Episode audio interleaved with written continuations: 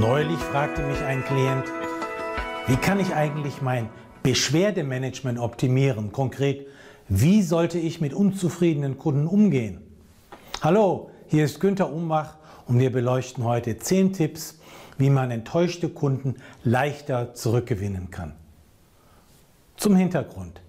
Für mich ist immer wieder erstaunlich, viele Unternehmen erkennen nicht, wie wichtig ein professionelles Beschwerdemanagement ist und wie man mit Reklamationen erfolgreich zur Kundenbindung umgehen soll. Erster Punkt. Eine offene Unternehmenskultur. Ein Beispiel ist der neuliche Brief des Lufthansa-Chefs Carsten Spohr an die Kunden mit dem Tenor, man könne nicht die gewohnte Verlässlichkeit, Robustheit und Pünktlichkeit liefern. Wir bei der Lufthansa können uns dafür bei Ihnen nur entschuldigen. In einem Schreiben an die Belegschaft räumte Spohr ein, dass er in den vergangenen zwei Jahren auch Fehler gemacht habe. Zweitens, machen Sie das Beschweren einfach. Konkret, machen Sie es dem Kunden so einfach wie möglich, sich zu beschweren, indem Kontaktoptionen gut sichtbar sind. Konkret sollten auf der Webseite Ihrer Firma stets drei Optionen vorhanden sein. A. Ein Kontaktformular. B. Die Telefonnummer einer immer erreichbaren Hotline. Und C. Eine funktionierende E-Mail-Adresse. Für Ihre Firma ist es allemal besser, Ihre Kunden wenden sich direkt an Ihr Unternehmen als an Online-Foren, wo negative Rezensionen im Internet leicht viral gehen und eine verheerende Eigendynamik entfalten können. Drittens, gut zuhören. Falls die Beschwerde per Telefon eingeht, aktiv hinhören. Schon dadurch wird der erste große Ärger beim Kunden rasch verrauschen. Man sollte also den Raum geben, das Problem zu schildern, ohne den Kunden zu unterbrechen. Allein schon das verständnisvolle Zuhören ist eine vertrauensbildende Maßnahme.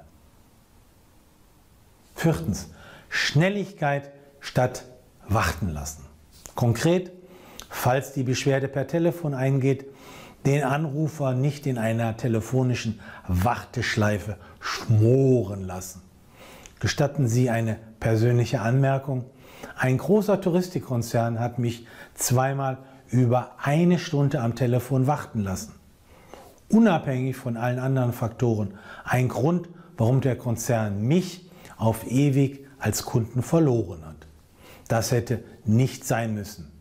Vielmehr sollte durch ausreichend Mitarbeiter in Callcenter, in einem Service Center oder in der Telefonzentrale sichergestellt werden, dass die Klagen von Kunden zeitnah aufgenommen und bearbeitet werden, was nun mal keine Raketenwissenschaft ist. Im Zweifelsfall lassen Sie jemand einen Probeanruf tätigen und schauen Sie, wie lange die Wartezeiten in Wirklichkeit sind. Fünftens, geschickte sprachliche Eingangs- und Ausgangsformulierungen verwenden. Konkret nutzen Sie sogenannte Worte mit Wirkung und zeigen Sie verbal Ihr Verständnis. Hier ein Beispiel für den Beginn eines Gespräches. Lieber Kunde, vielen Dank, dass Sie sich die Zeit nehmen, uns auf diese unangenehme Situation hinzuweisen. Damit werden Sie Ihrem Gegenüber erstmal etwas Wind aus den Segeln nehmen. Eine gute Ausgangsformulierung ist beispielsweise, kann ich sonst noch etwas für Sie tun? Sechstens, ganz wichtig, entschuldigen Sie sich. Sagen Sie, dass es Ihnen leid tut, so wie es gelaufen ist und dass Ihr Unternehmen offenbar unter den üblichen Qualitätsstandards geblieben ist. Widerstehen Sie der Versuchung, sich zu rechtfertigen oder anderen die Schuld zuzuschieben. Sprachlich, statt von Irrtum oder Fehler zu reden, können Sie beispielsweise von einem Fauxpas, einem Malheur oder einem Missgeschick sprechen. Auch wenn es Ihnen schwerfallen mag, bleiben Sie stets souverän, höflich und gelassen, auch wenn der Kunde gerade am anderen Ende tobt. Siebtens. Zielführende Lösungsvorschläge machen. Konkret fragen Sie, wie eine sinnvolle Lösung aussehen könnte, die den Kunden wieder zufriedenstellen würde und die für beide Seiten fair wäre. Von Vorteil ist, wenn Sie in Gedanken einige Optionen zur Wiedergutmachung vorbereitet haben, die Sie dann anbieten können. Seien Sie flexibel und großzügig, um Dinge wohlwollend möglich zu machen. Signalisieren Sie, dass Sie die Sache ernst nehmen und sich dafür einsetzen, alles so schnell wie möglich aus der Welt zu schaffen. Achtens, nachverfolgen. Konkret einen konsequenten Follow-up durchführen. Gewährleisten Sie, dass das Besprochene auch tatsächlich implementiert wird. Zweckmäßig werden die Schritte in der CRM, in der Customer Relationship Management Datenbank, notiert. So können auch Mitarbeiter, die neu in den Prozess involviert werden, sich schnell in die Historie der Kundeninteraktion einlesen. Weiterhin ist es ein Zeichen der Wertschätzung, wenn Sie dem Kunden eine kurze E-Mail zur anvisierten Zeitlinie schreiben. Neuntens. Interne Ursachenanalyse. Analysieren Sie, was die Ursache der Beschwerde sein könnte.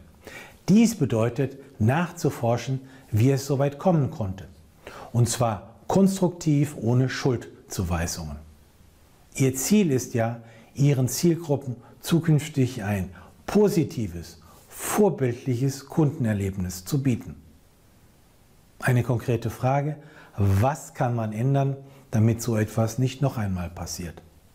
Gestatten Sie einen Hinweis, mit aufwendigen Regularien, Mikromanagement und Perfektionismusdenken wird man hier nicht weit kommen.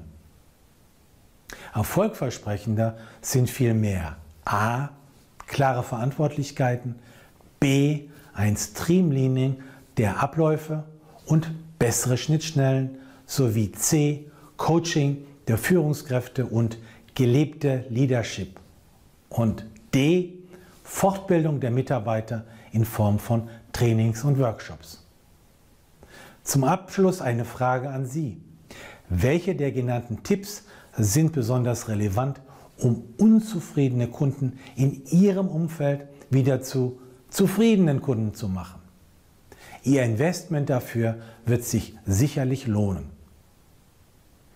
Sie möchten automatisch weitere Tipps erhalten? Dann können Sie den YouTube-Kanal abonnieren oder den Newsletter Tipps und Trends gratis anfordern auf www.umbachpartner.com.